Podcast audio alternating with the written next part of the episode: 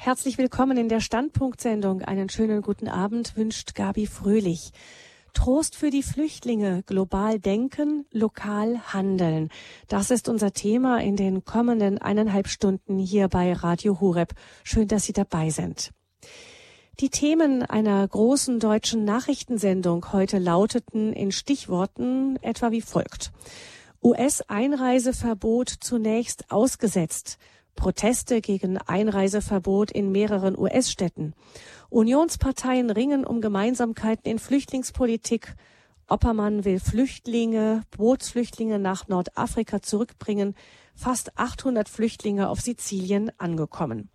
Man sieht alles Themen, die irgendwie rund um das große Thema Flüchtlinge kreisen. Es bleibt ein beherrschendes Thema in der westlichen Öffentlichkeit. Seit mehr als zwei Jahren fast ohne Unterbrechung ist das so. Flüchtlinge ganz oben in den Schlagzeilen. In der Politik geht es um Obergrenzen der Flüchtlingszahlen, um Gefahren für die innere Sicherheit, um Hilfen zur Integration und um die Bewältigung eines immensen Verwaltungskraftaktes. Die Kirchen mit ihren karitativen Werken haben sich von Anfang an mit viel Engagement an den Hilfen für Flüchtlinge beteiligt aber auch ehrenamtliche Pfarreien und Orden. Der Jesuitenflüchtlingsdienst gehört zu diesen Organisationen, die bei dem Engagement auf eine sehr lange Erfahrung zurückgreifen können. Und so freue ich mich sehr, dass wir heute Abend als Gast im Studio München Bruder Dieter Müller vom Jesuitenflüchtlingsdienst haben. Herzlich willkommen, Bruder Müller. Schönen guten Abend, Frau Fröhlich. Bruder Müller, Sie sind seit 17 Jahren schon in der Flüchtlingshilfe des Jesuitenordens aktiv. Was machen Sie denn da ganz genau?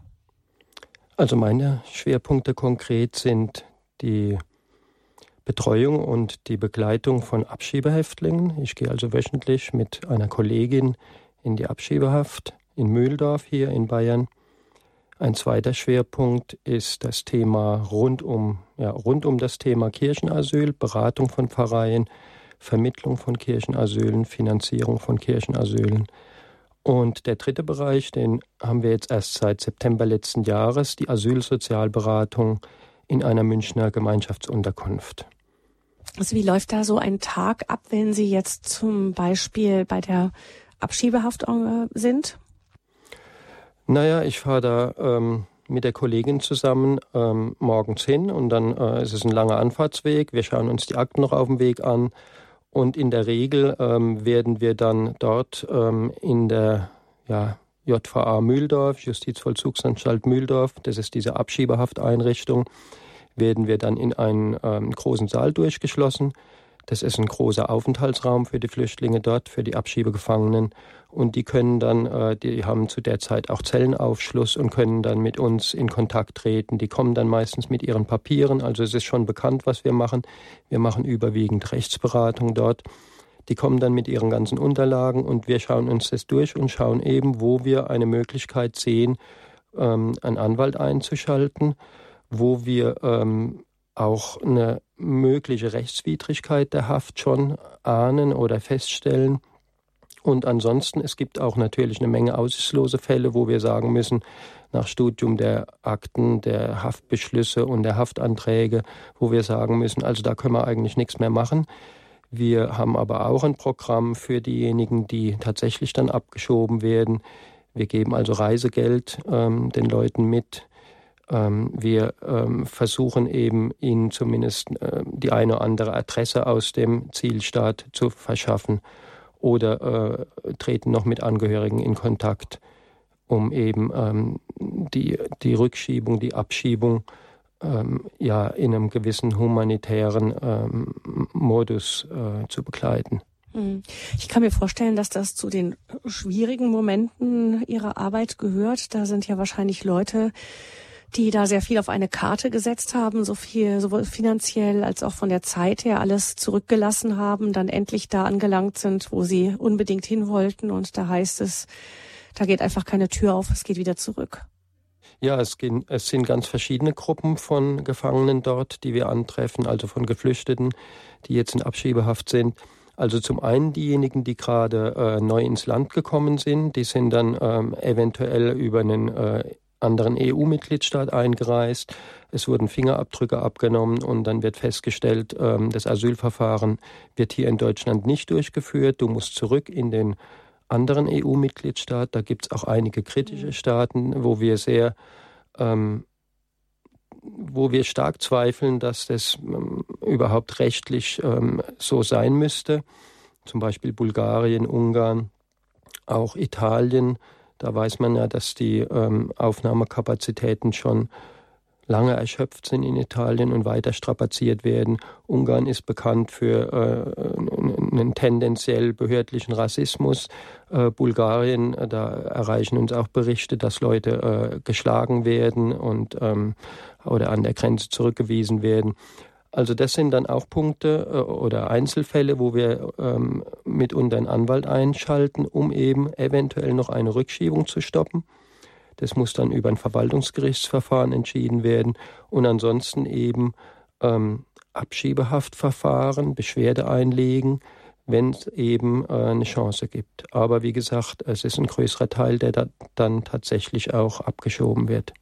Mhm. Aber Moment. Also das heißt, entweder hat die Odyssee immer noch kein Ende, sondern es geht irgendwo weiter, wo zum Teil vielleicht wenig Chancen bestehen, oder es eben geht dann wieder zurück dahin, wo man hergekommen ist.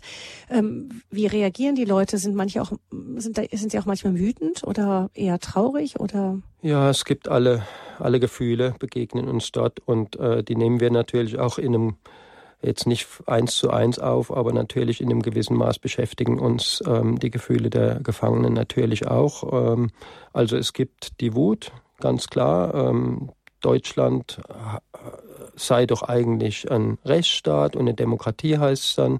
Oder wo sind denn hier die Menschenrechte? Wie werden die denn hier mit Füßen getreten? Das hören wir schon ab und zu. Und mitunter ist es auch berechtigt, in anderen Fällen wiederum nicht. Und dann gibt es tatsächlich auch die, ja, nicht die Wut oder eher die Traurigkeit, ähm, die Frustration. Es gibt auch Selbstverletzungen immer mal wieder. Ähm, ernstzunehmende Suizidversuche, Gott sei Dank selten aber eben die ganze Kategorie und dann aber auch den einen oder anderen immer zwischendurch, der ganz einverstanden ist und dann zumindest sagt, ich füge mich jetzt, äh, dann ist es halt so und dann muss ich halt in meinem Heimatland oder in dem EU-Mitgliedstaat äh, neu starten und muss schauen, wie es weitergeht. Ähm, ja, es ist ein, ein Begleiten, das wir anbieten, obwohl wir vor Ort bleiben, aber irgendwie ähm, sind wir doch ähm, wenn wir uns die Geschichte erzählen lassen, ähm, auch sozusagen mit auf dem Weg bei den Leuten und müssen uns dann halt auch irgendwann wieder verabschieden. Jetzt mal abgesehen von dem, was Sie im rechtlichen oder im ganz praktischen Bereich tun für diese Leute, ähm, wo sehen Sie denn Ihre Aufgabe da menschlich gesehen? Einfach, was versuchen Sie auch als Jesuit denen zu vermitteln? Ja, natürlich. Ähm, Menschenwürde ist so ein bisschen ein abgedroschener Begriff, aber darauf kommt es letztlich an. Also wir äh, setzen uns schon dafür ein, dass die Menschen, wenn sie schon äh, in Abschiebehaft genommen werden, dass sie ihre Rechte voll wahrnehmen können. Da gibt es noch Defizite. Zum Beispiel gibt es keine Pflichtverteidiger. Wir müssen also, der Betroffene selbst muss, ähm, um einen Verteidiger zu bekommen, muss er einen Antrag erst stellen äh, dieser Antrag wird geprüft auf ähm, Erfolgschancen und auch mitunter abgelehnt. Also der, die, die, der Pflichtverteidiger, wie er in dem Strafverfahren üblich ist, den gibt es nicht in der Abschiebehaft, weil es sich in der Abschiebehaft um eine reine Verwaltungsmaßnahme handelt. Deswegen haben wir eben auch äh, seit mehreren Jahren schon einen Rechtshilfefonds aufgelegt. Der wird von privaten Spenden gespeist und mit diesem Rechtshilfefonds können wir gut arbeiten und ich kenne äh, einige Anwälte, mit denen ich eng zusammenarbeite. Ähm, die machen dann eben Beschwerdeverfahren, auch wenn der Betroffene kein Geld hat. Und eine zweite Sache ist eben, wir haben jahrelang gekämpft, dass Abschiebehaft aus der normalen, aus der normalen Justizvollzugsanstalt ausgegliedert wird. Das war also schon 2011, hat die sogenannte EU-Rückführungsrichtlinie hat eigentlich geschrieben, dass ähm, Abschiebehaft in getrennten Einrichtungen vollzogen werden muss. Äh, und dann hat es aber doch bis 2014 Sommer gedauert, äh, bis eben Deutschland diese Richtlinie letztlich unter Druck, nämlich unter, ähm, ja, unter einer EU, äh, EuGH-Entscheidung umgesetzt hat. Also der Euro Europäische Gerichtshof hat das dann Deutschland dazu ja. verpflichtet. Ja. Und da haben wir eben auch mitgewirkt. Äh, einer der Fälle, die dort eben gebündelt ähm, ähm, verhandelt wurden, war von uns. Und wir hatten auch schon vor der Entscheidung vom Europäischen Gerichtshof, hatten wir hier in Bayern schon angefangen zu klagen gegen diese ähm, Unterbringung in der normalen Justizvollzugsanstalt und hatten dann auch schon quasi vorab ähm, auf niedrigerer Ebene, eben Landgerichtsebene und auch Amtsgerichtsebene, hatten wir schon etliche Entscheidungen, die das vorweggenommen haben. Und dann wurde eben äh, die zentrale Abschiebehafteinrichtung in Mühldorf ähm, eingerichtet, gebaut bzw. umgebaut. Und seitdem gibt es etwas mehr Freiheiten innerhalb des Vollzugs. In einer solchen Einrichtung ist es natürlich eher möglich als in einer großen Strafanstalt, muss man ja sagen, wo es strengere Regeln gibt. Das fassen wir jetzt auch letztlich unter ähm, Menschenwürde, dass eben die, ähm, die Art der Inhaftierung unterschieden wird. Und das eine ist eine Verwaltungsmaßnahme, wie gesagt, da geht es nur darum, die Ausreise, die Abschiebung zu sichern. Der Betroffene ist kein Straftäter, der hat sich nichts zu Schulden kommen lassen. Und im anderen Fall geht es eben um die Untersuchung einer Straftat oder um das Abbüßen einer Strafe. Und das muss man streng trennen. Hm. Gibt es etwas an Ihrer Arbeit, was Sie besonders gern machen? Ja, ähm, ich kann es jetzt nicht so recht äh, greifen in, in, in, einem, in einem Satz oder in wenigen Worten, aber es ist ein ja, es ist quasi eine gelebte Nächstenliebe. Es klingt jetzt vielleicht auch ein bisschen pathetisch, aber es ist letztlich äh, als Christ, als Jesuit, ähm, das Leben, das Teilen äh, des Lebens äh, anderer, die eben in der Notlage sind. Also gelebte Nächstenliebe wäre vielleicht der passende Ausdruck. Das verschafft mir immer wieder ein Gefühl von ja, Sinnhaftigkeit. Ich weiß, dass mhm. ich da auf einem Weg bin, ich müsste vielleicht noch weiter diesen Weg gehen oder tiefer einsteigen. Immer wieder denke ich mir, was die Menschen selbst erleben, das kann ich ja gar nicht nachvollziehen. Ich kriege nur einen Bruchteil von der Not mit, die die Leute hinter sich oder noch vor sich haben. Aber äh, wenigstens dieser Bruchteil ähm, ist wichtig. Eine kleine Solidarität, wenn man so will. Und gibt es etwas, Bruder Müller, was Ihnen eher schwer fällt an Ihrer Arbeit? Ja, es ist eben dieses mühsame, immer wieder von vorne anfangen. Also wir haben Erfolge, aber diese Erfolge werden auch mitunter durch Gesetzesänderungen dann wieder rückgängig gemacht oder eben ähm, einfach die, die große Zahl an Menschen, die mir oder uns im Team begegnen.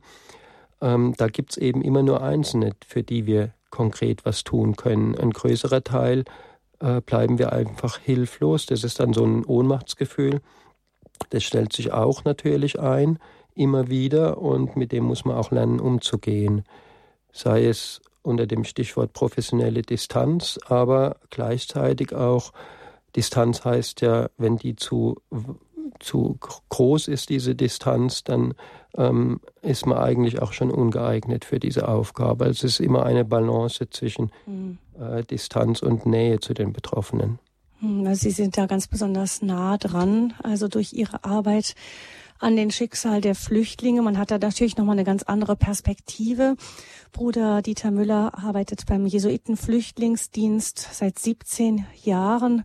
Bruder Müller, was hat sich denn seit 2015 verändert? Damals befanden sich, also 2015 befanden sich nach Angaben des UN-Flüchtlingshilfswerkes weltweit 65,3 Millionen Menschen auf der Flucht also rund eine Million davon plus minus kam nach Deutschland. Ähm, hat das den Umgang mit Flüchtlingen in Deutschland verändert, wenn Sie sehen dieses Jahr? Ich würde sogar noch ein bisschen weiter zurückgehen. Die mhm. große Änderung, die erste große Änderung war schon im Herbst 2013 mit dem Besuch des Papstes in Lampedusa. Ja. Quasi seine erste äh, Auslandsreise, wenn man so will. Also aus dem Vatikan raus, gleich nach Lampedusa. Das war ein sehr starkes Signal. Damals wurden noch die Flüchtlinge in Italien mehr oder weniger abgewiesen. Sie wurden auf dem Meer abgedrängt, zurückgedrängt. ähm, Fischer, die sich ähm, um ähm, Schiffsbrüche gekümmert haben und sie an Land gebracht haben, mussten mit Klageverfahren rechnen wegen sogenannter Beihilfe zur illegalen Einreise. All das war vor 2013. Dann hat eben der Papst, ähm, da gab es auch ein großes Schiffsunglück in dieser Zeit, er hat das eine Schande genannt für Europa. Und daraufhin wurde Mare Nostrum ins Leben gerufen, diese Aktion der italienischen Regierung, diese Rettungsaktion, in deren Verlauf dann über 100.000 Leute aus dem Wasser gezogen wurden. Und das war schon eine große Änderung, ein Umdenken. Und dann, wenn Sie sagen 2015, da denke ich automatisch an, auch wieder an den Herbst, äh, an den Bahnhof in Budapest, an die Tausenden von Flüchtlingen, die dort lagerten und nicht weiterkamen. Und dann eben die erlösende Nachricht, ähm, verbunden mit dem Satz von unserer Kanzlerin äh, Angela Merkel, wir schaffen das, die erlösende Nachricht, die Züge können durchfahren bis München. Also diese Bilder dann von München, Willkommenskultur hoch drei, sage ich mal, also fast wie die Fußballweltmeisterschaft 2006, so eine Euphorie, so ein Jubeln, ähm, fast mehr äh, Helfer an den Bahnhöfen als ankommende Flüchtlinge.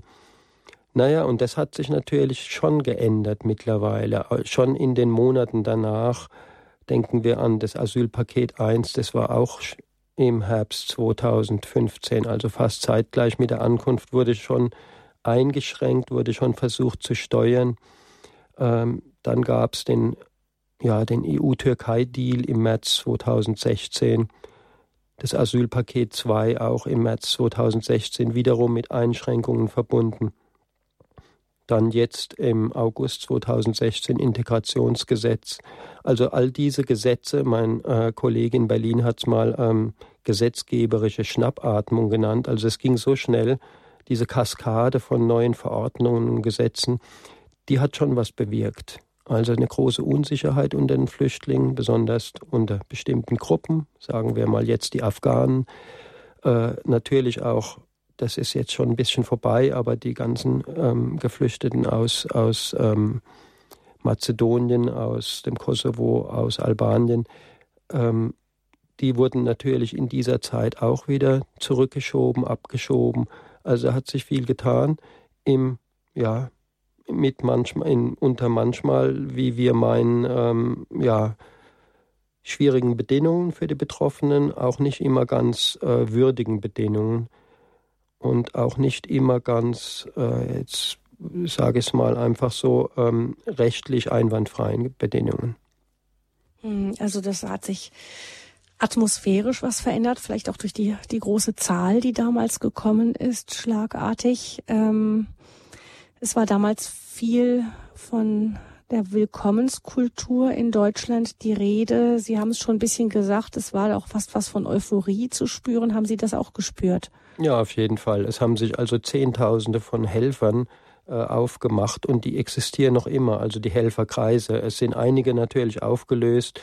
Äh, Menschen haben sich auch zurückgezogen, weil sie einfach erschöpft waren nach einer gewissen Zeit. Aber so eine große Zahl von Helfern, wie wir heute noch haben, gab es ähm, vor 2015 nicht. Also damals, äh, früher bin ich in irgendwelche Vorträge gegangen in irgendeiner Pfarrei und da waren vielleicht 10, 15 Leute, auch mal 20 und äh, seit Herbst 2015, ähm, da bin ich in Säle gekommen mit 60, 80, 100 Leuten und jetzt sind es vielleicht noch 30, 40. Also es hat sich natürlich gesettelt, klar. Aber es sind jetzt immer noch deutlich mehr. Und äh, ich glaube auch das Wissen, auch reines fachliche Wissen der Helfer äh, ist heute ein anderes als noch vor drei, vier Jahren. Also mittlerweile weiß man auch unter den Helfern, was die Dublin-Verordnung ist und was welche, ähm, was ein Asylbewerberleistungsgesetz bedeutet oder äh, welche Paragraphen wichtig sind, um einen humanitären Aufenthalt zu bekommen. Das beobachte ich schon, ein höheres Fachwissen, immer noch ein starkes Engagement und nebenbei, wenn es jetzt in einer Pfarrei oder in einem Kloster angedockt ist, diese Helfergruppe, dann äh, auch ein, ich würde mal sagen, ein Wiederentdecken, ein neu Neuentdecken der, ja, der zentralen christlichen Botschaft, nämlich eben die praktizierte Nächstenliebe. Hm. Trost für Flüchtlinge, global denken, lokal handeln. Das ist das Thema in dieser Standpunktsendung bei Radio Horeb. Bruder Dieter Müller ist zu Gast bei uns im Studio München. Er ist vom Jesuiten Flüchtlingsdienst, blickt auf 17 Jahre Erfahrung in der Flüchtlingsarbeit zurück, hat natürlich die vergangenen Jahre besonders intensiv miterlebt.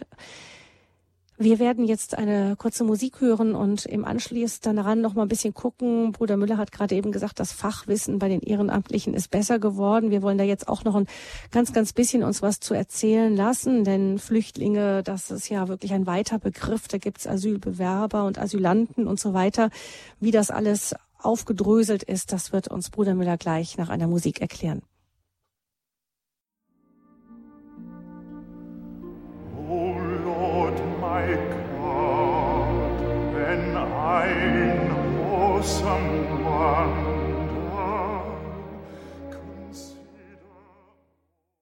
Radio Horeb auf der 92,4 in München, bundesweit über DAB Plus sowie über Kabel, Satellit und Internet zu empfangen.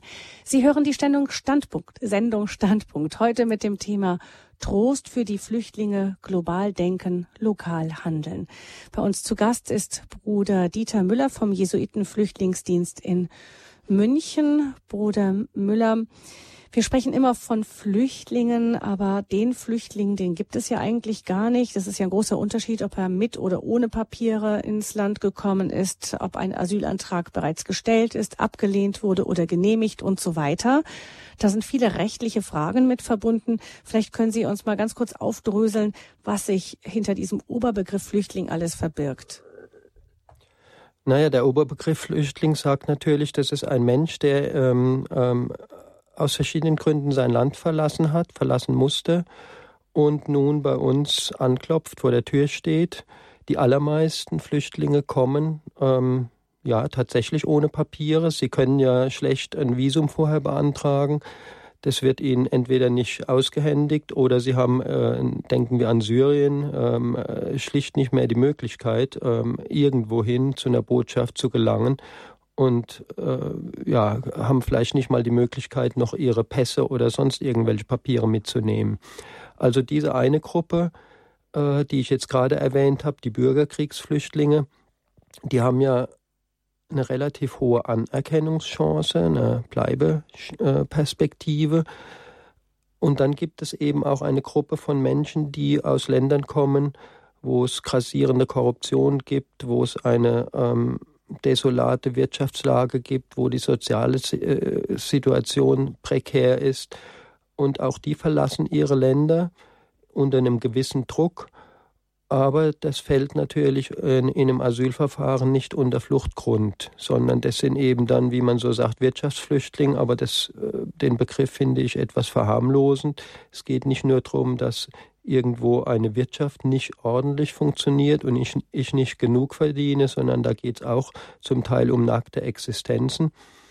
Ähm, Aber Bruder Müller, ganz, Bruder Müller, ganz kurz dazwischen gefragt, gab es solche desolaten Situationen, ähm, auch Gefahr, Elend und so, ähm, gab es das nicht schon immer? Warum machen sich so viele Menschen jetzt auf den Weg?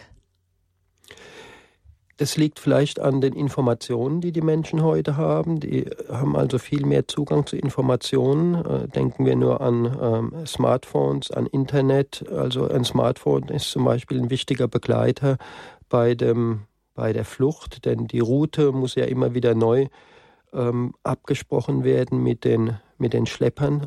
Da muss ich ja dazu sagen, keine Flucht kann man irgendwie ganz allein bewerkstelligen. Das sind kriminelle Netzwerke, die das organisieren und wo die Betroffenen viel Geld hinterlegen müssen. Die Informationen sind weit einfacher zugänglich heutzutage. Man kann sich tatsächlich ähm, ja vielleicht auch viel besser ähm, ja, auf den Weg machen, weil eben die Informationen vorliegen. Dann äh, vielleicht hat es auch damit zu tun, das sagt ein Kollege zu mir immer mal wieder, der in dem Bereich geforscht hat, Migration, der sagt, wenn ein Land ein bisschen einen Aufschwung hatte, also ein sehr armes Land, und dann ein kleiner Aufschwung kommt, dass die Leute tatsächlich wenigstens ein bisschen Geld irgendwie haben, dann können sie sich eher auf den Weg machen, als wenn sie bettelarm bleiben. Also diejenigen, die hierher kommen, sind in erster Linie diejenigen, die auch irgendwo noch ein bisschen Geld haben oder sich das leihen können. Die ganz Armen können gar nicht weg aus ihren Ländern. Das ist, wurde auch schon von Kirchenführern, Lokalen manchmal kritisch angemerkt, sagte, die Leute gehen alle, ähm, die guten Leute, die eine Ausbildung haben, gehen alle weg und uns bleiben diejenigen, die keine Ausbildung haben.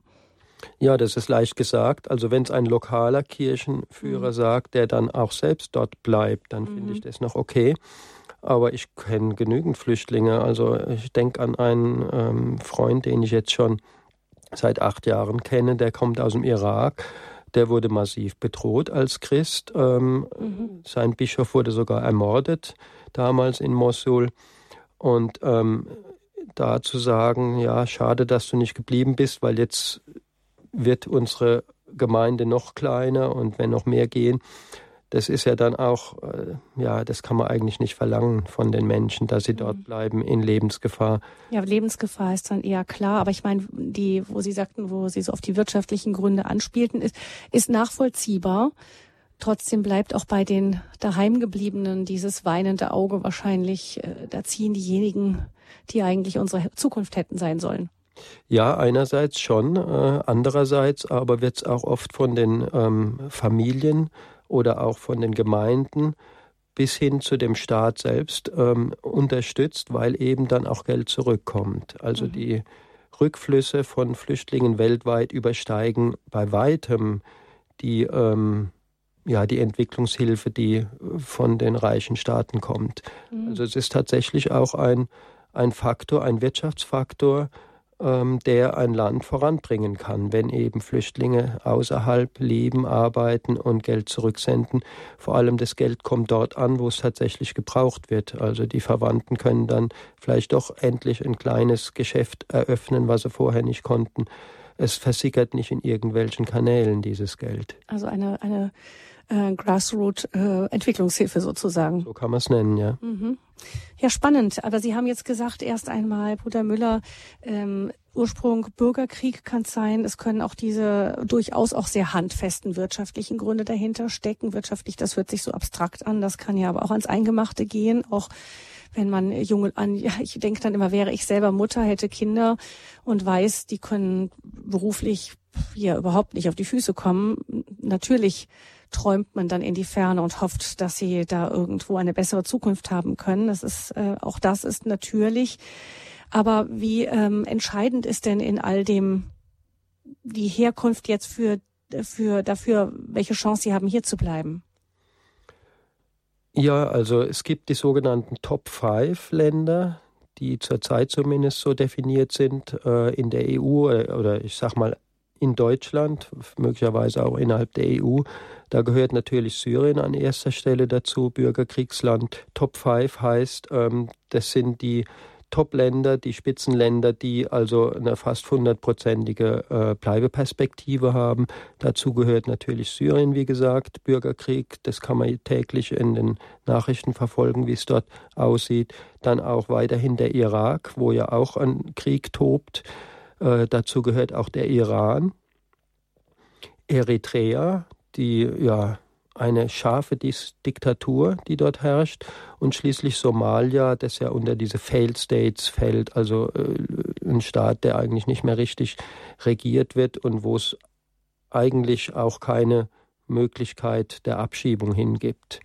Also diese fünf ähm, Länder oder die Staatsangehörigen aus diesen Ländern haben relativ gute Bleibeperspektive, Anerkennungschancen. Und dann gibt es auch, ja, ich würde sogar auch Afghanistan dazu zählen. Afghanistan ist aber sehr umstritten.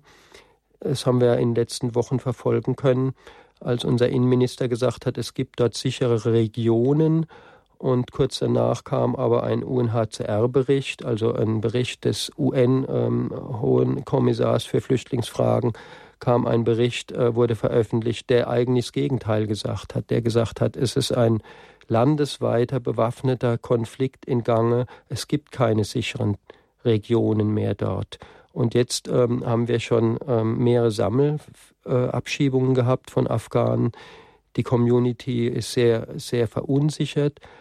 Ähm, Ja, und jetzt muss man einfach wieder umsteuern. Also die müssen jetzt alle einen Folgeantrag stellen. Ich hoffe immer, dass die Afghanen auch, ähm, die jetzt hier bei uns leben, diese Chance nutzen und auch einen Anwalt finden, Folgeanträge stellen, um eben den subsidiären Schutzstatus zu bekommen. Denn wenn eine Sachlage in einem Land sich gravierend ändert, wie das jetzt der Fall ist, Afghanistan ist unsicherer geworden, dann äh, äh gibt es da auch wieder eine gute Chance in einem Anerkennungsverfahren, in einem Folgeverfahren eben.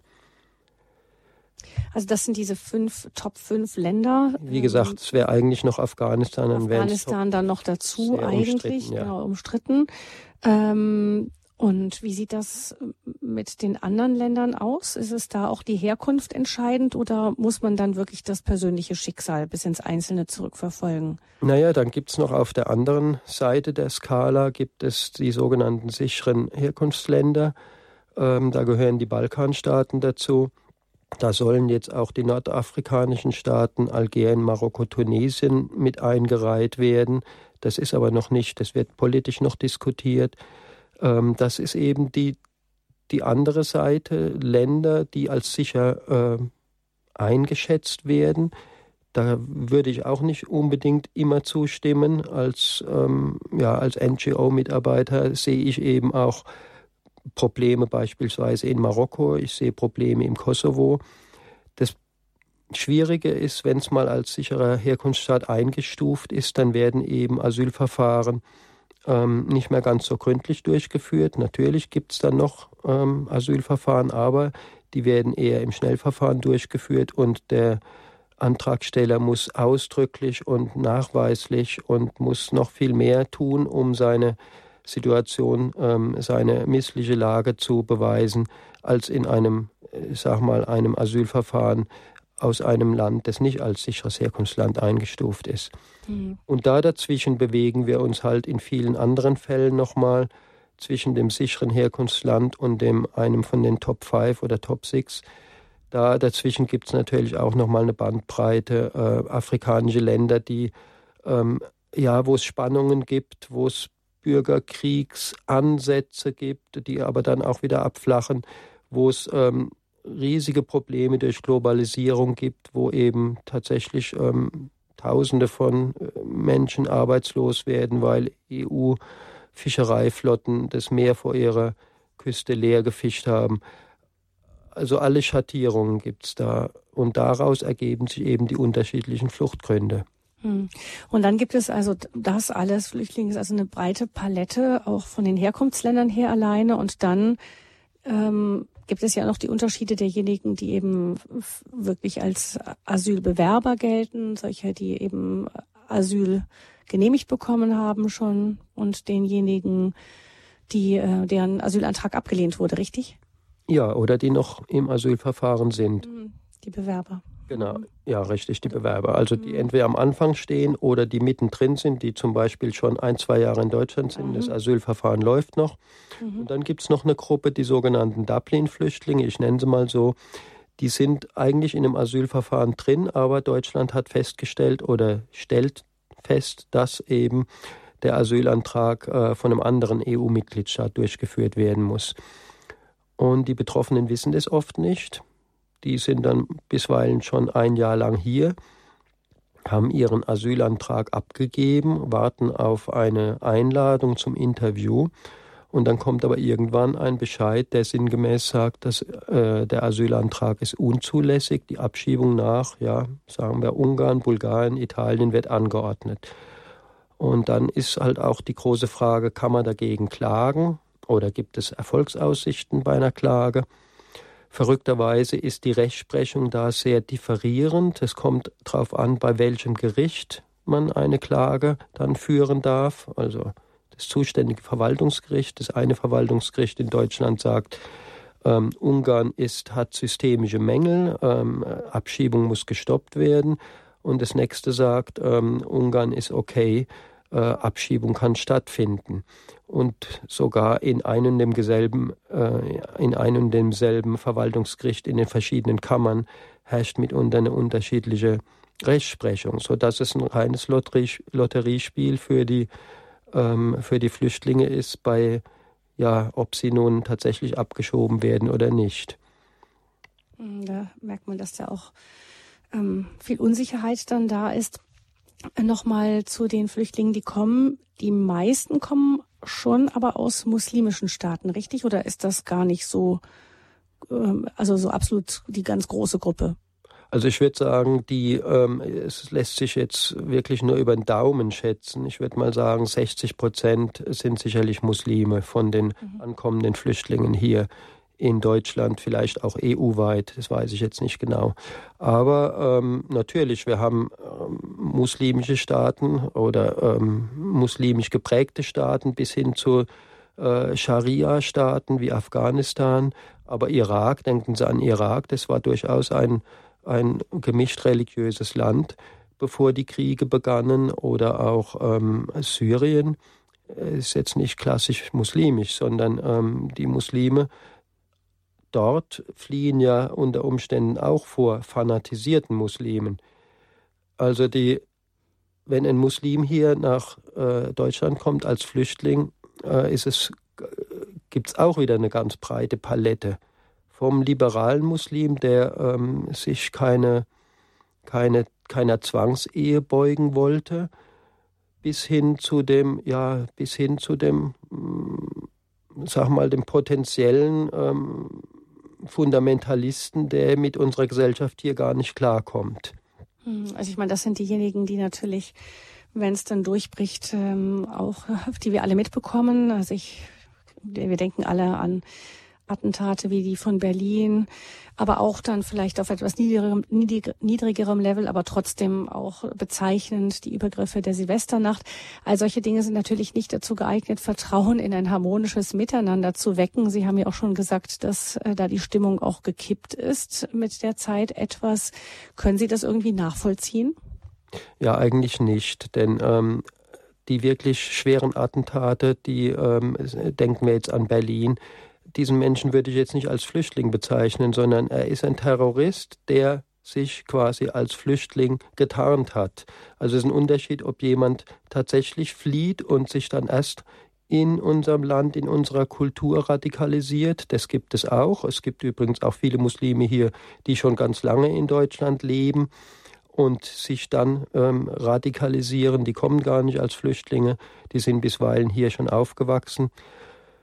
Also die Unterscheidung sollte man sehr genau treffen, ob es ein Flüchtling ist, der sich radikalisiert, oder ob es ein Radikaler ist, der sich als Flüchtling ähm, in den Flüchtlings, ähm, in diese Zahl von Flüchtlingen mit, mit hineinmischt.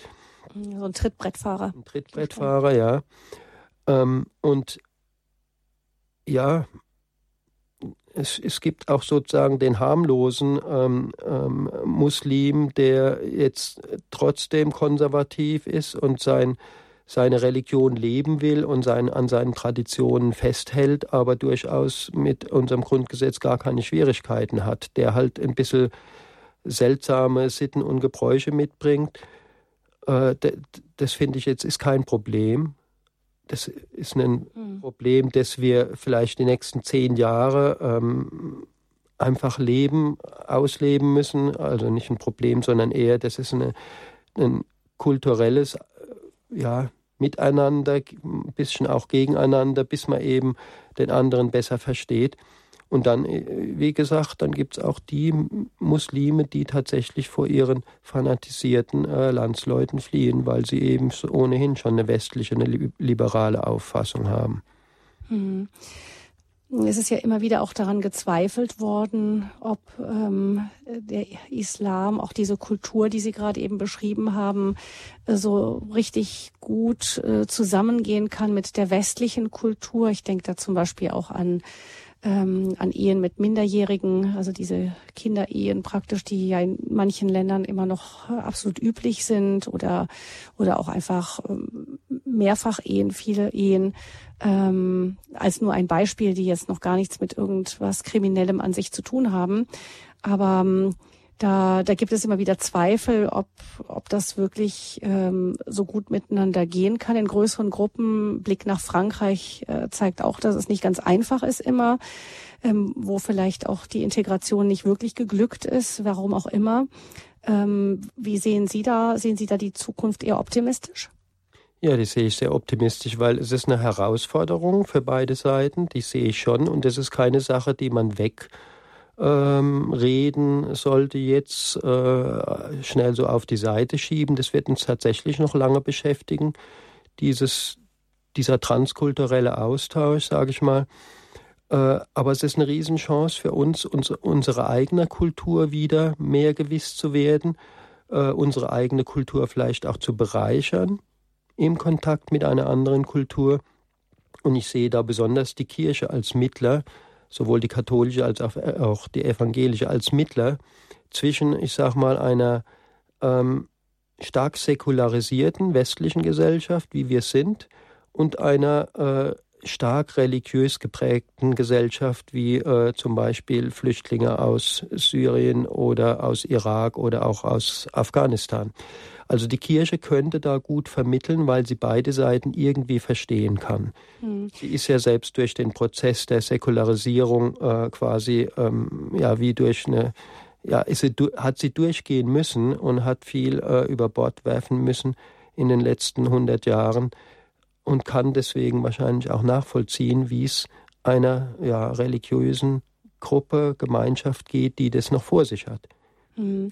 Ähm, einer ihrer Ordensbrüder, Pater Samir, Samir, also aus dem Libanon, ähm, ähm, viel unterwegs, auch im christlich-arabisch, arabisch-westlichen Dialog, ähm, hat mal gesagt, ähm, wenn wir dem Islam einen großen Gefallen tun wollen, dann sollten wir uns wieder auf unsere christlichen Wurzeln besser besinnen weil ähm, eigentlich diese Säkularisierung vor allem dasjenige ist, was Angst macht. Eben dieses ähm, areligiöse, antireligiöse ist das, was im, in der muslimischen Welt äh, fast dasjenige ist, was furchterregender ist, als, als eine als zu beweisen, dass man eine westliche Kultur in Toleranz leben kann und trotzdem eine religiöse Identität hat. Ja, würde ich zustimmen. Es ist auch meine Erfahrung im Kontakt mit Muslimen, dass ähm, äh, ich würde nicht, nicht unbedingt sagen, dass das Angst macht bei den Muslimen, sondern es ist sogar so, dass sie dann den Respekt äh, irgendwie nicht entgegenbringen. Sie bringen mir mehr Respekt entgegen, wenn ich ähm, auch ausdrücklich für meine für meinen Glauben, für meine Position eintrete. Und wenn ich auch mal sage, da haben wir einen Dissens, also mhm. wenn es um theologische Fragen geht oder auch um menschenrechtliche Fragen. Da haben wir einen Dissens. Ich glaube, das ist nötig, dass wir tatsächlich äh, nicht, nicht harmonisieren vorschnell solche Gespräche, sondern die wirklich auch lernen zu streiten mit äh, anderen Kulturen, mit anderen Religionen und dabei unseren Standpunkt eben klar formulieren und erst im Streiten, im Diskutieren, äh, vielleicht auch im Verbleiben von unterschiedlichen Positionen, ähm, lernt man sich ja eigentlich erst besser kennen. Denn wenn man von vornherein sagt, wir haben ja alle den gleichen Gott und es gibt ja gar nichts zu bereden, dann bleibt man auch eigentlich fremd dem anderen. Hm, ich glaube, Pater Samir meinte vor allem Angst, deswegen Angst vor der Demokratie, ähm, weil er meinte, wenn, also aus der Blick, aus dem Blick eines frommen Moslems, wenn Demokratie bedeutet, dass ähm, Familien zerbrechen, ähm, dass äh, ja verschiedene moralische Werte einfach den Bach runtergehen und so weiter, dass das dann eher zurückschrecken lässt und sagt, naja, ob die Demokratie wirklich so was Gutes ist. Ähm, wenn hingegen wir zeigen könnten, dass wir als, als Christen demokratisch leben und dass ähm, diese Werte eben nicht ganz verloren gehen, dass das für einen Moslem dann leichter wäre, eben sich auch mit der Demokratie anzufreunden. Ja, ich würde es jetzt nicht, ähm, also De Demokratie als, als Regierungsform würde ich jetzt gar nicht dafür verantwortlich machen, sondern ähm, eher, es ist halt ein stark ausgeprägter Individualismus seit vielen Jahren im Vormarsch, der ähm, in einem starken Kontrast steht zum Verständnis von anderen Kulturen, was Familie bedeutet, was die Rechte ähm, von einzelnen Familienmitgliedern angeht, was den Zusammenhalt innerhalb der Familie angeht. Unser Individualismus ist ja schon auch ähm, kritisch zu betrachten, auch von uns selbst. Also wenn ähm, Angehörige nicht mehr versorgt werden, sondern ins Altenheim abgeschoben werden oder wenn eben ähm, Kinder äh, in, in Familien aufwachsen, die eigentlich gar keine mehr sind ähm, wenn es ja, eine unglaublich hohe Zahl an Scheidungen gibt. All das sind ja Punkte, die, da können wir durchaus auch ähm, Sorgen haben. Und ja, ich denke, da können wir auch ein gutes Gespräch mit einer anderen Religion, einer anderen Kultur führen und gemeinsam überlegen, wie wir diese Gesellschaft äh, wieder lebenswerter und besser machen. Mhm. Ähm, global denken, lokal handeln ist das Thema in dieser Standpunktsendung, wenn wir darüber sprechen, wie können wir Flüchtlingen helfen. Gucken wir mal auf das erste global denken. Ich meine, ich denke mir, dass Menschen entwurzelt werden aus ihrer Kultur, aus ihren Familien herausgehen. Das kann eigentlich nie die erste Option für ein Menschenleben sein. Das heißt, irgendwo musste eine immense Destabilisierung stattgefunden haben, dass sich so viele Millionen Menschen auf den Weg machen, um woanders ähm, ein Leben in Frieden oder auch mit einer mit einer lebbaren Zukunft zu finden.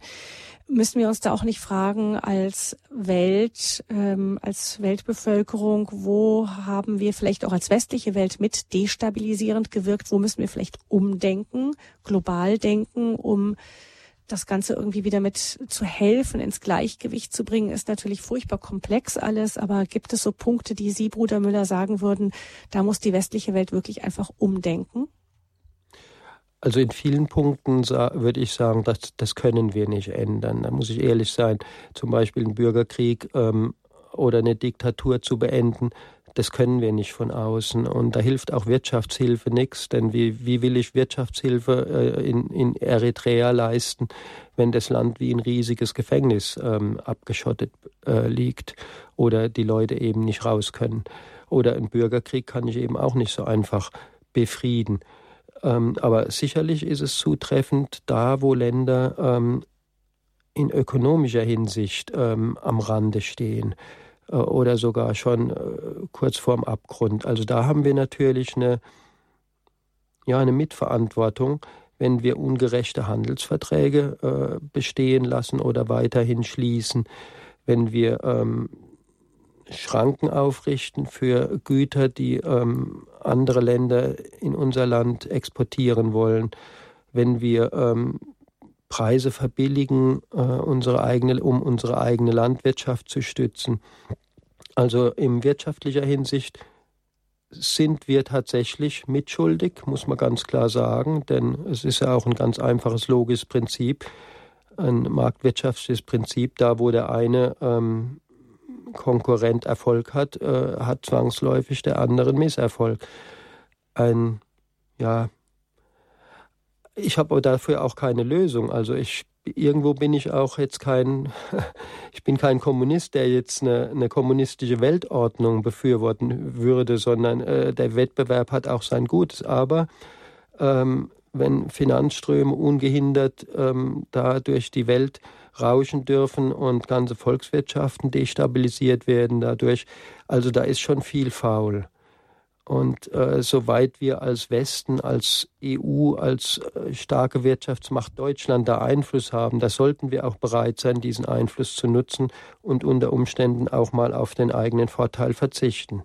Ja, also dieses unbegrenzte Suchen nach dem eigenen Vorteil kann, kann sicher nicht heilbringend sein, auch wenn wir natürlich, es ist schwer zu sagen ist, wo da ganz genaue Ursachen überall liegen und so. Ähm, Nochmal anders gesehen, ähm, Blick nach Amerika, dort werden jetzt geschlossene Grenzen als eine als ein Heilmittel für die eigene Gesellschaft angesehen.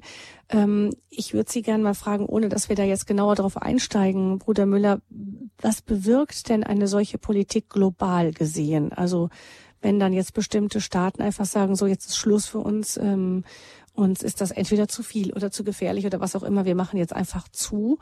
Äh, was passiert dann? Gut, als, also ähm, wir sind uns, glaube ich, einig, dass die, dass eine pauschale, ähm, ein, ein Bann, ein Einreisebann, ein pauschaler für bestimmte Länder eigentlich nicht geht. Äh, und es wird ja jetzt auch gerade gerichtlich untersucht, ob eben ähm, Trump damit durchkommt mit diesem Bann, mit diesem Also Sie meinen, man muss trotzdem immer noch den Einzelnen im Blick haben, um zu gucken, ob da nicht doch wirklich ein Grund besteht? Müsste er ja. Er mhm. müsste das. Ähm, wobei rechtlich ist es, wie gesagt, umstritten. Man kann natürlich mhm. mal zeitweilig die Grenzen dicht machen. Das darf mhm. jedes Land. Mhm. Übrigens, die EU macht es auch gerade. Ähm, nur sieht man halt diese Mauer oder diese äh, Grenze nicht. Die verläuft irgendwo im Mittelmeer mhm. oder sie verläuft ähm, äh, in den Enklaven Ceuta Melilla schon lange. Dort sind Zäune äh, weil eben Menschen. Sie haben ja auch gesagt, dass manche Länder wirklich an der Grenze ihrer Kapazitäten angelangt sind. Ja. Wohin, oder? Italien, dachte ich, hatte ich. Ja, äh, das ist genau. Aber mhm. warum sind die an der Grenze ihrer Kapazitäten? Weil mhm. sich ähm, viele andere EU-Mitgliedstaaten weigern, eine, einer Verteilung zuzustimmen, die eigentlich fair und gerecht wäre. Wenn Italien 180.000 Flüchtlinge aufnimmt in einem Jahr ähm, und Deutschland sogar 800.000, dann man, muss man ernsthaft mal die fragen, was machen denn die anderen EU-Mitgliedstaaten? Und ähm, einzelne sagen sogar, sie wollen überhaupt niemanden mehr aufnehmen. Zum Beispiel die Slowakei möchte gar niemanden mehr. Also nur noch die, die irgendwie, die man gar nicht los wird. Aber einer Quotenregelung wollen bestimmte Staaten gar nicht zustimmen. Also die Kapazitätsgrenzen bei Einzelnen sind überschritten, weil andere schlicht unsolidarisch sind. Es wundert mich sehr, dass die EU bisher so milde umgeht äh, mit diesen, mit diesen äh, Verweigerern. Und ich denke, in Zukunft wird so doch wieder ein, eine EU der zwei Geschwindigkeiten geben. Da werden sich Einzelne zusammentun und sagen, wir machen es jetzt richtig und die anderen, die halt nicht mitmachen wollen, die sollen es auf ihre Weise machen, dann kriegen sie halt auch nicht mehr so viel Zuschüsse. Also das fände ich fair und gerecht. Mhm. Ich glaube, die Sorge bestand schon darin, dass äh, je mehr man aufnimmt, desto mehr dann auch wieder nachkommen dass das Ganze irgendwie ja, am Ende doch so ein Fass ohne Boden ist. Also irgendwo muss ja irgendwann mal ist die Grenze vielleicht doch irgendwann erreicht? Flüchtlinge haben wir alle Zeit. Es, gab noch mhm. keine äh, Epoche, wo nicht Menschen von A nach B gezogen sind, um bessere Lebensumstände zu finden. Das haben wir immer. Und dass es jetzt gerade so viele sind, liegt eben an einigen Krisenherden. Also wir haben halt auch äh, heftige Kriege im Moment. Nehmen, nehmen wir wieder Irak und, und Syrien und Afghanistan zusammen. Trotzdem kommen relativ wenige Leute zu uns, denn die große Zahl von mhm. Flüchtlingen, von den 65 Millionen, die allergrößte Zahl ist ja in den Nachbarländern der, der Krisengebiete. Da sind die riesigen Lager in mhm. Jordanien oder im Libanon. Libanon hat, hat 25 Prozent Flüchtlinge im ja, Land. Ja, da sind die meisten untergekommen. Es ist ein Thema, da können wir sicher lange reden. Das ist auch ein sehr emotionales Thema für viele. Bruder Müller, wir müssen jetzt an dieser Stelle leider die Hörerinnen und Hörer von der UKW-Frequenz 92.4 in München verabschieden. Da wird jetzt ein anderes Programm draufgeschaltet. Ihnen, liebe Hörerinnen und Hörer, wünsche ich von Herzen einen gesegneten Abend noch und eine gute neue Woche. Sie bekommen gleich noch eine Ansage, ähm, in der Sie mitgeteilt bekommen, in wie Sie Radio Horeb in Zukunft auch weiter hören können. Ihnen allen noch einen schönen Abend.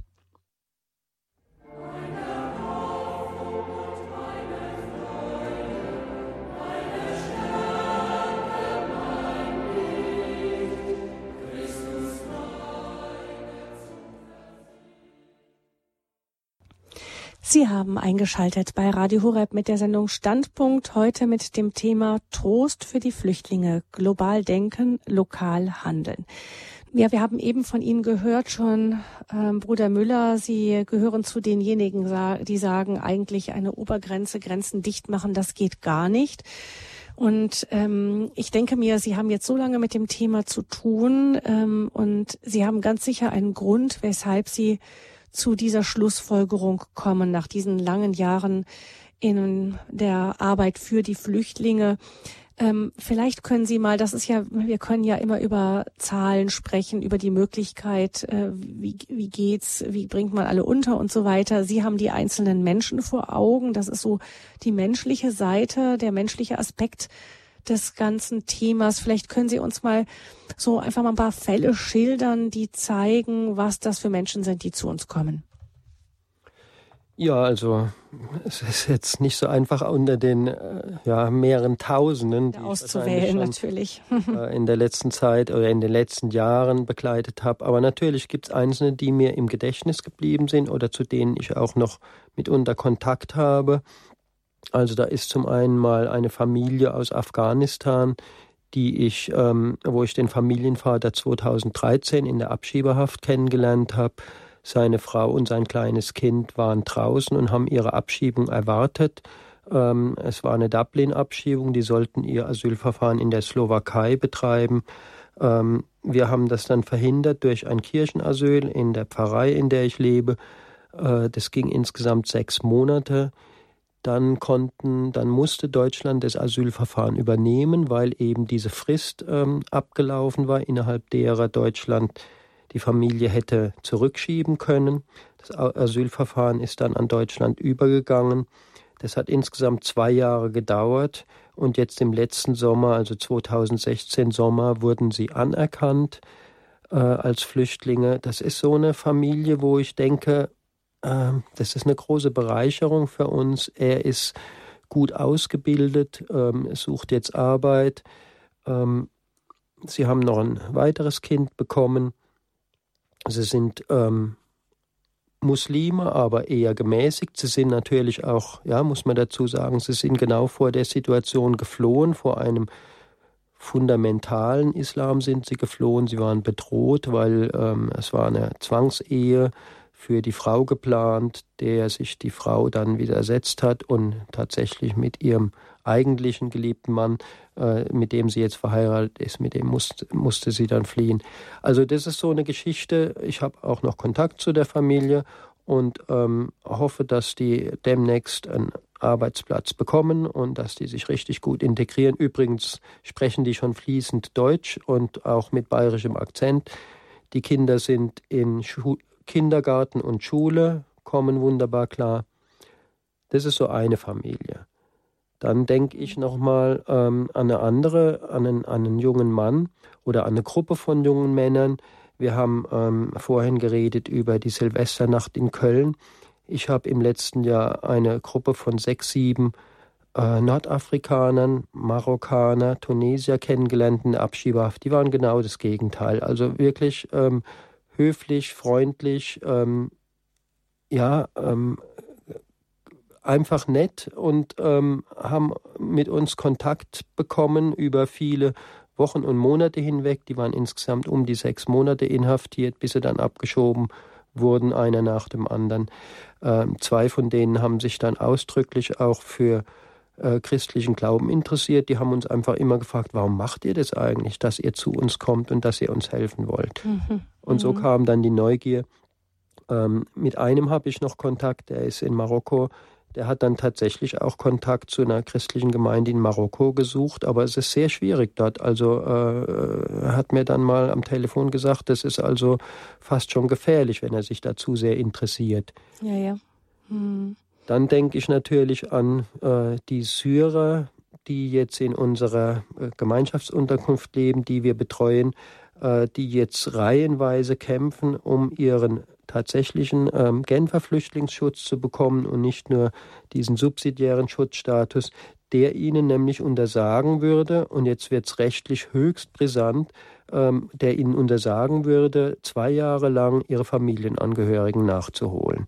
Das heißt also, da wird jetzt ein Grundrecht einfach außer Kraft gesetzt, nämlich ähm, du darfst deine Familie zwei Jahre nicht nachholen als subsidiärer Geschützter während du als Genfer Geschützter ähm, äh, das natürlich darfst. Also subsidiär heißt äh, hier vor das Ort. Ist so ein, ja, das ist so ein nachrangiger Flüchtlingsschutz, der eben dann eintritt, wenn die Person ähm, zwar irgendwie insgesamt in, äh, in der Region bedroht war, aber nicht ganz so, ähm, dass vielleicht seine Stadt noch nicht bombardiert war mhm. oder noch nicht angegriffen worden war. Aber es ist, war eine allgemeine Gefährdung, Gefährdungslage.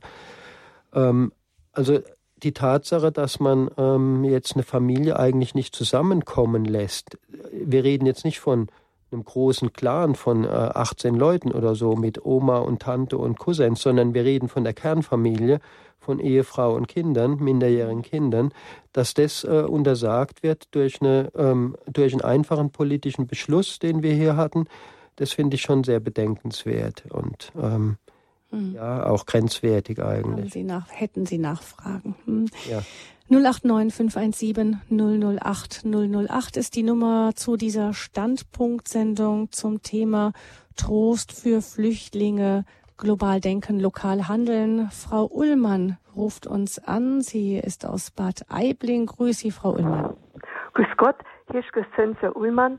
Ich habe mich narrisch gefreut über diese gute Standpunktsendung, denn ich bete immer für die Flüchtlinge und vor allen Dingen für die, die helfen und diese ganzen Gesetze äh, aushandeln. Und da wollte ich jetzt nur noch eine kleine positive Geschichte sagen. Und zwar habe ich im Mangfallboten, das war also im Herbst gewesen, ja, Herbst, ja, Frühherbst, Handrücken groß, einen tollen Artikel gelesen und zwar hat ein chinesisches ausgewandertes Ehepaar, circa unter 40 Jahre mit drei Kindern, hat sich in Australien angesiedelt, haben natürlich äh, ein sehr gutes Geschäft, äh, sozusagen sie sind Millionäre und haben diesen Ankunft, diese bittere Ankunft der Flüchtlinge am Hauptbahnhof irgendwie auf dem Bildschirm oder sagen wir auf dem Internet gesehen. Und dann hat dieser Chinese ich habe schriftlich ausgeschnitten aus dem aus der Zeitung, weil das so aufregend war für mich. 100.000 Anorak mit Kapuze in, äh, in China fertigen lassen und hat es per Schiff über Hamburg nach München gesandt. Und in München haben eben die ganze Helfercrew haben das dann so verteilt, dass bloß noch 90 Stück übergeblieben sind. Ja, was tun wir mit denen? Dann haben sie es nach Eurasburg geschickt. Bei Wolfratshausen ist es. Und die waren dann auch alle weg. Aber man muss sich das mal vorstellen. Es sind schon tausend Stück Anorak. So viel, da glaube ich, da brauche ich ein ganzes Zimmer. Und hunderttausend Stück haben die zu Wege gebracht. Bis von Australien rauf. Und das habe ich also umwerfend gefunden. Haben Sie von dieser Anorak-Aktion auch mitbekommen, hat, etwas mitbekommen, Bruder Müller? Nee, das ist nicht, das Nein, nicht aber es freut mich natürlich auch sehr. Äh, ich kann es zu den Jesuiten unterschicken. Soll ich es in die Kaulbachstraße schicken oder soll ich es in die Seestraße schicken? Was denn? Äh, die Anoraks jetzt noch oder? Na, die Anoraks haben wir mehr. Sind okay, es sind keine mehr da. Die sind sofort, äh, aber den Artikel, wo das also schriftlich äh, äh, wiedergegeben ist. Das können Sie mir gerne schicken, ja. Ich bin ja. in der Kaulbachstraße. Sie können es aber auch, wenn Sie es eins kennen, an meine E-Mail-Adresse schicken. Nein, ich hab, ich hab, kein Scanner. Ich hab kein, äh, okay. sag mal, kein Internet, kein E-Mail und kein Handy. Ich habe nur Festnetz. Ich tue es Ihnen lieber per, äh, ja. per Brief schicken, wenn es Ihnen so taugt. Kaulbachstraße 31a ist meine Postadresse. Das ist Bergmanns Kolleg. Ja, genau. Ja, pfundig. Gut, Finde ich auch toll. mal auf, aber das müssen Sie lesen, Bruder Müller, das ist toll. Ja, das finde mhm. ich auch. Also ja. ähm, das zeigt doch, dass äh, äh ja über fernste ähm, Entfernungen ähm, äh, funktioniert doch eine eine Hilfsleistung. Und hier wurden die dann tatsächlich alle verteilt 100.000 das ist ja, eine enorme Leistung. überblieben.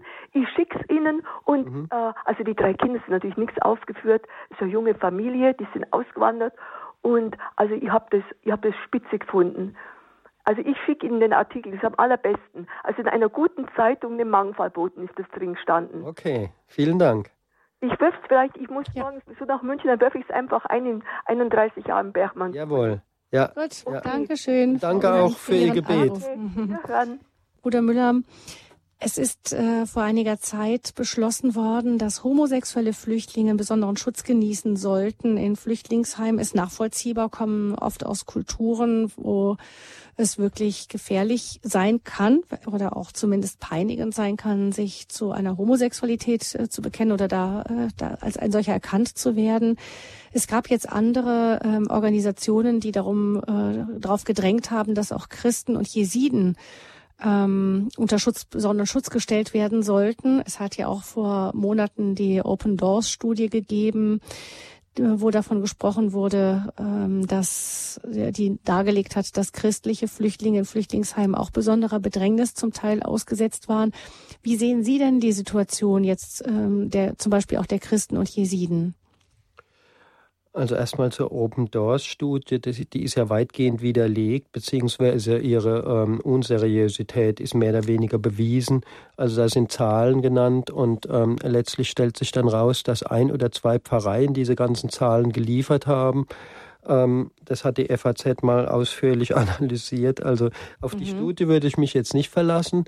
Ich würde auch nicht, ähm, wir haben ja selbst eben die Asylsozialberatung in einer Unterkunft. Äh, da sind Christen, da sind Muslime, da sind ähm, ähm, Zugehörige anderer Religionen oder auch Agnostiker, Atheisten, die ausdrücklich sagen, nö, ich glaube an keinen Gott.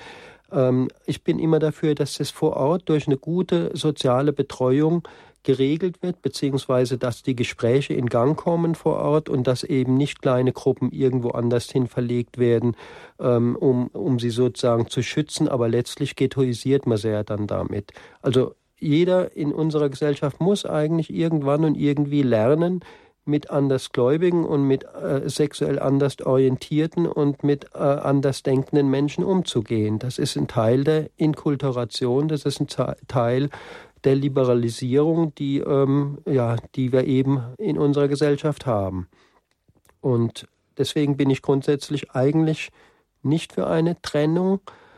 Im Einzelfall muss man natürlich schauen, wenn ein Jeside von äh, Muslimen drangsaliert wird in der Unterkunft, äh, ja, aber das kann die Sozialberatung, die Betreuung vor Ort eigentlich feststellen und ich würde es nur im Einzelfall dann ähm, zu einer Verlegung raten. Also besser ist es, dass gleich sozusagen die äh, Schulung in Sachen ähm, Toleranz, Demokratie stattfindet vor Ort, indem man die Leute nicht einfach rausnimmt, sondern aber dann müssen eben auch diejenigen, die da mitarbeiten, dann auch wirklich die Augen offen halten, denke ich. Erstens das, mhm. die Mitarbeitenden müssen die Augen offen halten, also sprich die Caritas oder Diakonie oder AWO Beratungsstelle, die eben vor Ort ist, aber ähm, ähm, der Staat ist auch äh, aufgefordert, ausreichend Stellen von Sozialarbeitern in solchen Unterkünften zu schaffen und nicht äh, abzubauen, wie wir es mitunter auch jetzt erleben, wenn die Zahlen zurückgehen. Ähm, auf einmal werden Stellen gestrichen. Äh, ich denke, der, der, der Stellenplan, der Stellenschlüssel ähm, ist es eigentlich Wichtige. Denn ähm, eine gute Arbeit kann man eben nur machen, wenn man auch ähm, nicht einen Schlüssel von 150 Flüchtlingen hat, die eine einzelne Person betreuen muss, sondern da sind eben zwei oder drei Sozialarbeiter besser als nur einer. Bruder Dieter Müller vom Jesuitenflüchtlingsdienst in München ist zu Gast in dieser Standpunktsendung bei Radio Horeb mit dem Thema Trost für die Flüchtlinge, global denken, lokal handeln. Und ich begrüße Frau Martinez, die uns aus München anruft. Guten Abend, Frau Martinez. Ja, guten Abend. Ähm, was zuletzt gesagt worden ist, finde ich also sehr wichtig, dass man die Flüchtlinge nicht trennen sollte, weil ich eben glaube, dass ja, dass man von Anfang an lernen muss, eben mit Andersgläubigen zurechtzukommen. Aber in bestimmten Situationen glaube ich auch, dass es vielleicht besonders bei Frauen notwendig ist. Ja, also ich bin natürlich auch äh, sehr daran interessiert, dass die Menschen bei uns gut integriert werden, gut aufgenommen werden. Und dennoch bin ich der Meinung, ja, äh, dass es wohl auch eine Grenze der Integrationsfähigkeit gibt. Ich habe mich in letzter Zeit öfter mal gefragt, was wäre eigentlich passiert, wenn man diese Balkanroute nicht geschlossen hätte. Also erst habe ich das auch schlimm gefunden. Es war ja irgendwie halt auch politisch ein bisschen problematisch. Aber wenn ich mir vorstelle, damals sind ja sieben bis achttausend Menschen pro Tag hier in München angekommen. Ich bin ja aus München. Ich kann es mir nicht vorstellen, was da passiert wäre es ist einfach im Grunde genommen äh, schlimm, die ganze Situation. Und dort trotzdem glaube ich eben, dass wir nicht so viele Menschen integrieren können. Das ist jetzt vielleicht eine Meinung, ja, da ja. sind wohl viele nicht damit einverstanden, aber ich denke mal, man sollte vielleicht auch den Mut haben, das durchaus mal auszudrücken, mhm. weil ich glaube, dass viele Menschen doch auch Ängste haben. Ja, das ja. wollte ich einfach mal so mitteilen und mhm. ja, genau. Oh, ich bin ganz sicher, Frau Martinez, dass Sie mit dieser Ansicht nicht alleine dastehen. Vielleicht noch dazu gesagt, ähm, in, gibt, ist diese Gesellschaft wirklich eine eine Gesellschaft, die, ähm, die auch ein klares Gefühl von ihrer eigenen Identität hat und genau weiß. Manchmal ist es ja auch so, dass erst die anderen Fremden, wenn sie kommen, uns überhaupt damit konfrontieren mit der Frage, wer sind wir denn eigentlich? Ähm, aber Bruder Müller, was meinen Sie? Es, es ist so, es ist schon die Sorge, dass die viele haben. Das zeigt ja auch ähm, die wachsende Zahl von Parteien, die das Thema so vertreten in der Richtung, die sagen, irgendwo haben wir das Gefühl, für uns ist eine Grenze erreicht. Also da würde ich jetzt zwei Dinge unterscheiden. Frau Martinez, Sie haben recht, es war natürlich eine enorme Herausforderung für Deutschland. Ich spreche jetzt zum Beispiel auch für Bayern, weil eben über die Balkanroute viele direkt erstmal nach Bayern gekommen sind. Ähm, ich glaube aber, es ging weniger um die Zahl als Ganzes, sondern um die Geschwindigkeit. Es ging rasend schnell. Sie haben ja gesagt 7000 pro Tag.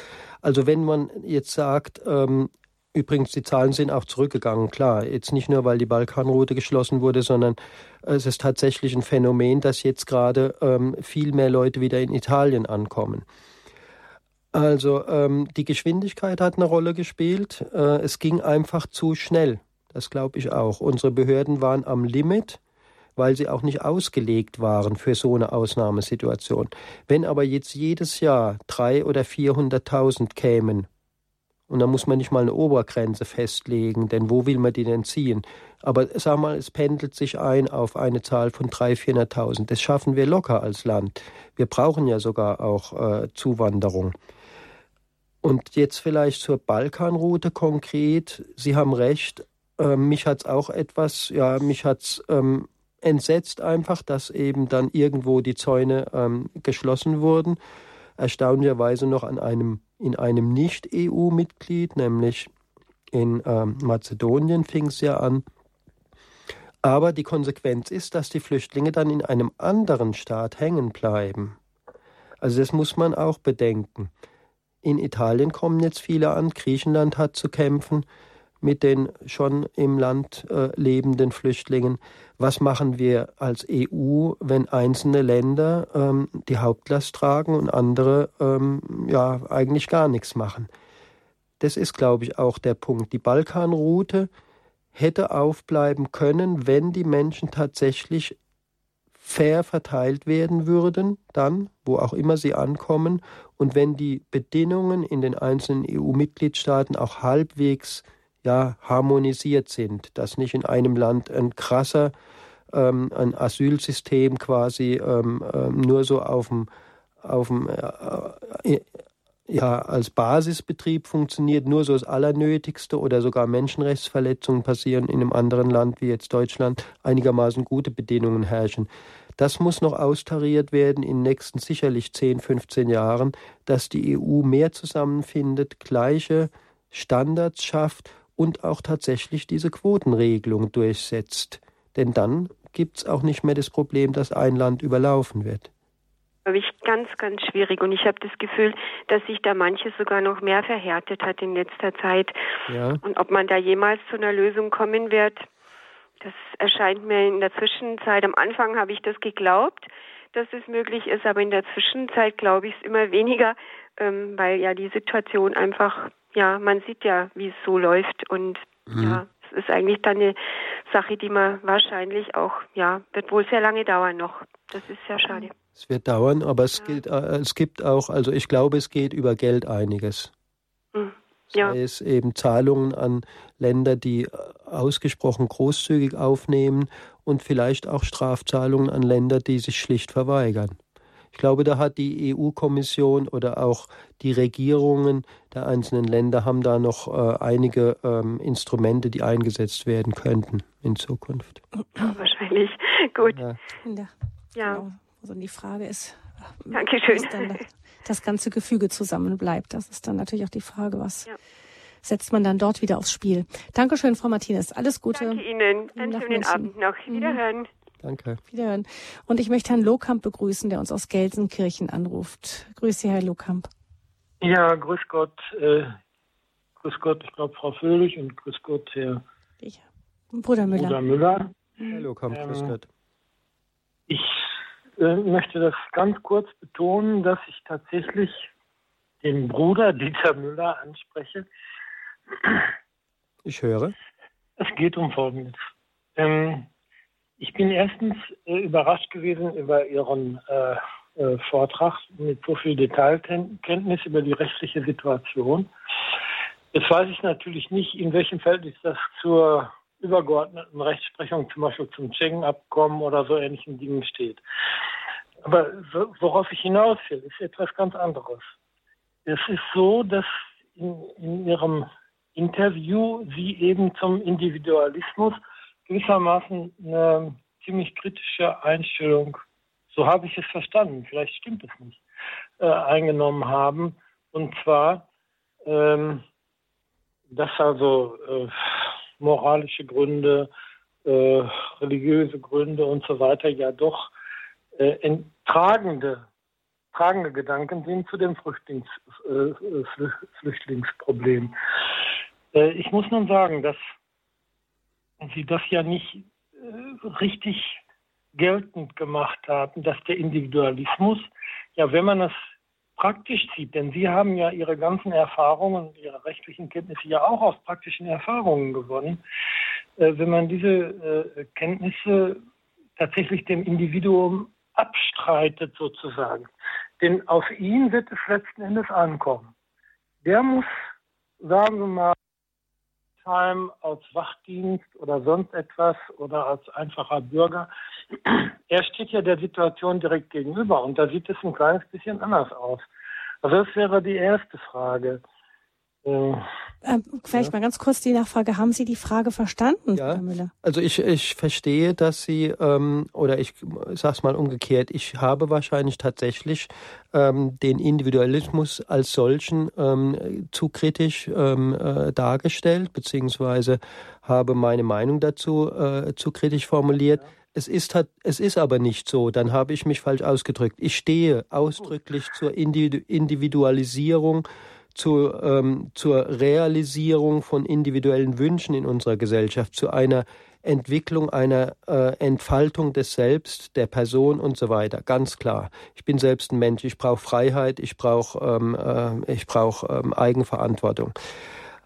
Individualismus, äh, damit habe ich wohl gemeint den überzogenen Individualismus, der auch mitunter zu einem Egoismus führen kann dann schaue ich nur noch auf mich und auf mein Leben und ja, mitunter sind mir die Verwandten egal und ähm, ja, also die, hm.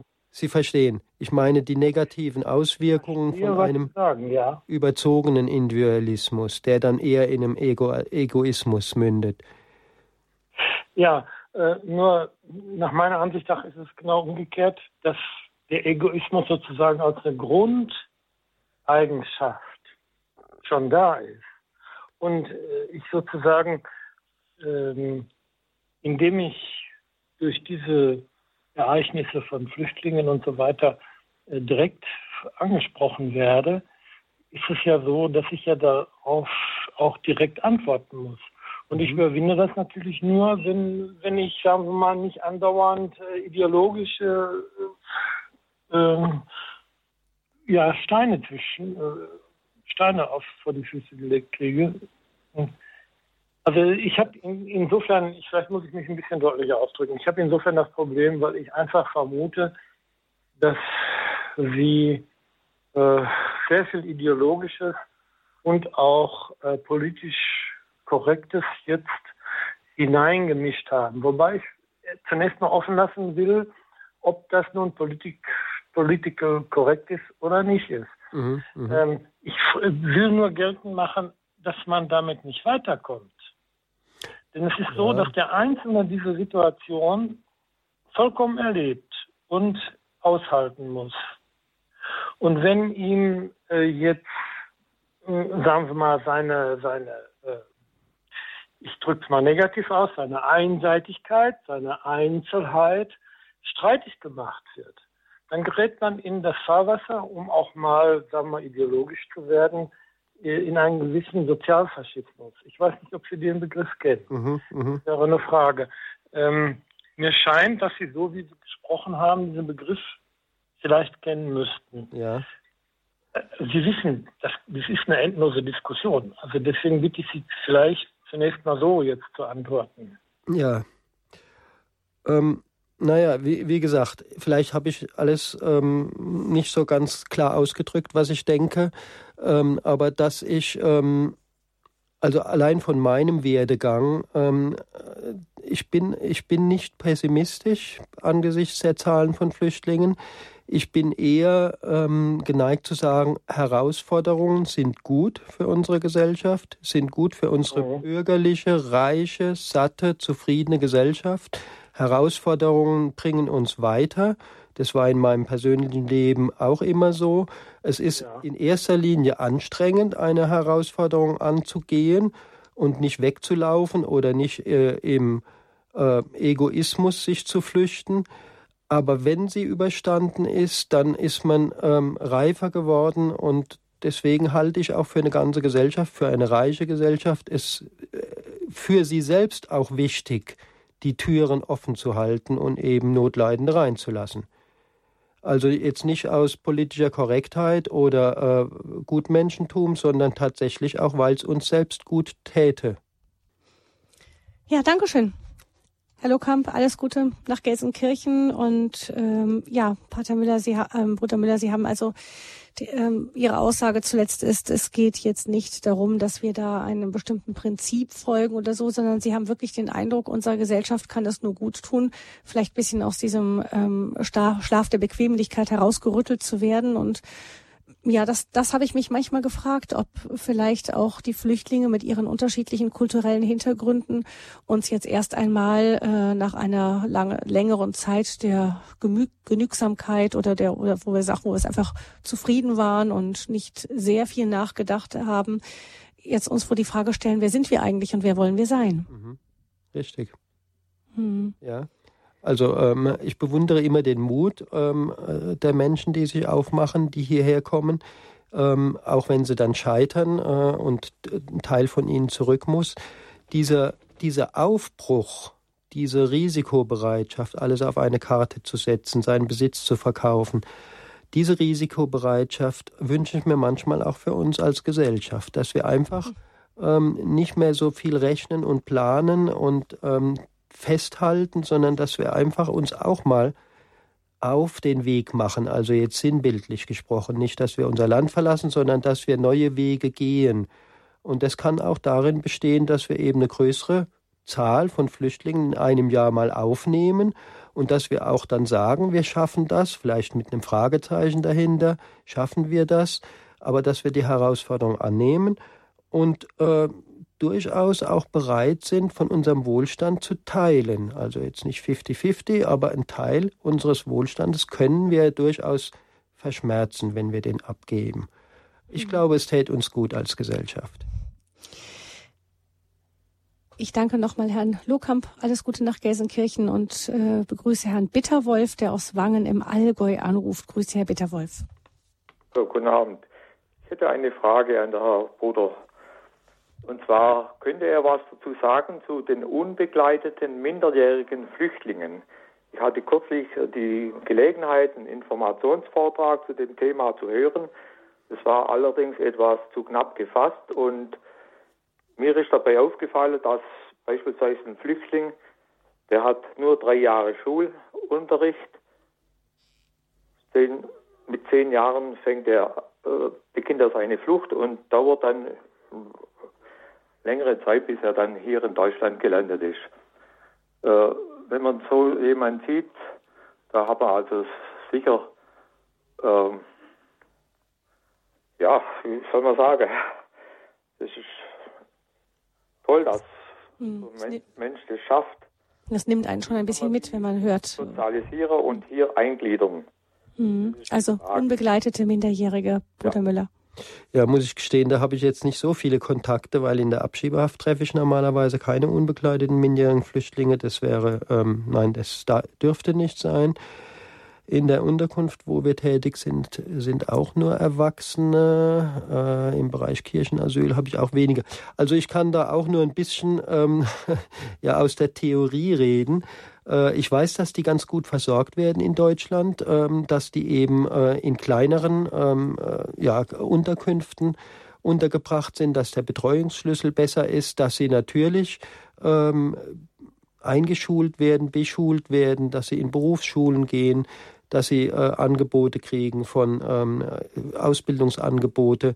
Also die Situation ist, glaube ich, insgesamt recht gut für unbegleitete minderjährige Flüchtlinge. Allerdings wird es dann kritisch, wenn sie eben das Erwachsenenalter erreichen und ähm, ihr Asylverfahren dann negativ ausgeht, dann kann es durchaus passieren, dass auch ein ganz starker Bruch kommt und dass sie dann doch auf einmal vor der Abschiebung stehen. Und das befürchte ich eben auch. Ja, das wäre bedauerlich und es ähm, darf auf keinen Fall pauschal passieren, sondern da muss wirklich nochmal gründlich geprüft werden, wer hat sich schon gut integriert, wer hat ähm, äh, vielleicht sogar einen Ausbildungsplatz schon in Aussicht oder es steckt mittendrin. Gut, dann dürfen sie sie eben fertig machen, die Ausbildung.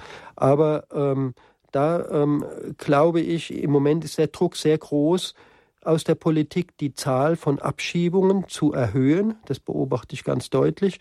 Und da kommen einige unter die Räder, die einfach eben ähm, um der Zahlen willen äh, abgeschoben werden. Ja, das sowieso zum Beispiel Afghanistan ist ja. also jetzt sehr fraglich. Da kann man es ganz klassisch beobachten.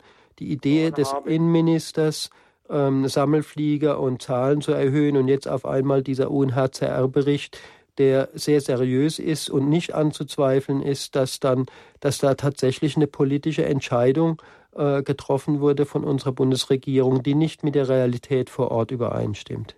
Genau, ja. Ja. Also da muss man nochmal nachgucken. Ja, mhm. genau. Und bei den UMFs, bei den unbekleideten minderjährigen Flüchtlingen, ist es, kommt, ist es eben auch wichtig, dass die mhm. wirklich eine Perspektive hier haben und nicht ähm, nach drei, vier Jahren, wenn sie dann volljährig werden, ähm, werden sie wieder weggeschickt. Ja, wenn man denkt, die haben Familie verloren, sind womöglich traumatisiert und ja. Äh, ja. Also lieber einen zu viel im Land lassen als einen zu wenig oder also lieber auch mal ähm, großzügig sein. Äh, es geht ja wirklich nicht bei den unbekleideten Minderjährigen geht es jetzt nicht um ganz hohe Zahlen. Hm. Herr Bitterwolf, ich danke für Ihren Anruf. Alles Gute Ihnen nach Wangen. Schönen Abend noch. Tschüss. Tschüss.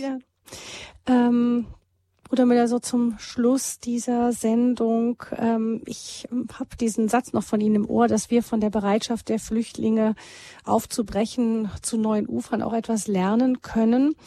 Ähm, und ich frage mich jetzt gerade auch, zum Schluss jetzt, wie sehr hängt es denn davon ab, wie wir den Flüchtlingen begegnen, dass auch wirklich ähm, das ganze Experiment irgendwie gelingen kann. Ich denke, auf der einen Seite ist es irgendwie nachvollziehbar, dass die Luft raus ist nach dieser Riesenanstrengung ähm, vor zwei Jahren. Auf der anderen Seite kommt es ja genau darauf an, dass diese, dass dieses Engagement nicht nachlässt, wenn es überhaupt gelingen soll, eine Integration. Also ich würde mal sagen, ihnen ganz normal begegnen. Das reicht ja schon, ihnen nicht mit einem pauschalen Hass begegnen, vielleicht auch nicht mit einer, ähm, mit einer Romantisierung, alle Flüchtlinge sind nett und gut, mhm. das, das ist es auch nicht, aber ähm, ihnen als Einzelmenschen begegnen, äh, ja, und sich nicht wegzudrehen, sondern durchaus auch ähm, Bekanntschaften zu schließen. Da können dann Freundschaften draus werden. Es kann auch sein, dass jemand sagt, äh, der andere ist mir unsympathisch, mit dem will ich jetzt nicht mehr zu tun haben, aber ich respektiere ihn zumindest als Person. Also alltägliche, normale Begegnungen mit Flüchtlingen ähm, suchen beziehungsweise ihnen nicht ausweichen. Das wäre mein Plädoyer, äh, um eben den Mensch als solchen kennenzulernen ja, sei es, um sich dann wieder zu distanzieren oder um eben eine Freundschaft zu schließen. Dankeschön, Bruder Müller, für diese Standpunktsendung auf Radio Horeb zum Thema Trost für die Flüchtlinge, global denken, lokal handeln. Vielen herzlichen Dank, dass Sie zu uns ins Studio München gekommen sind und alles Gute.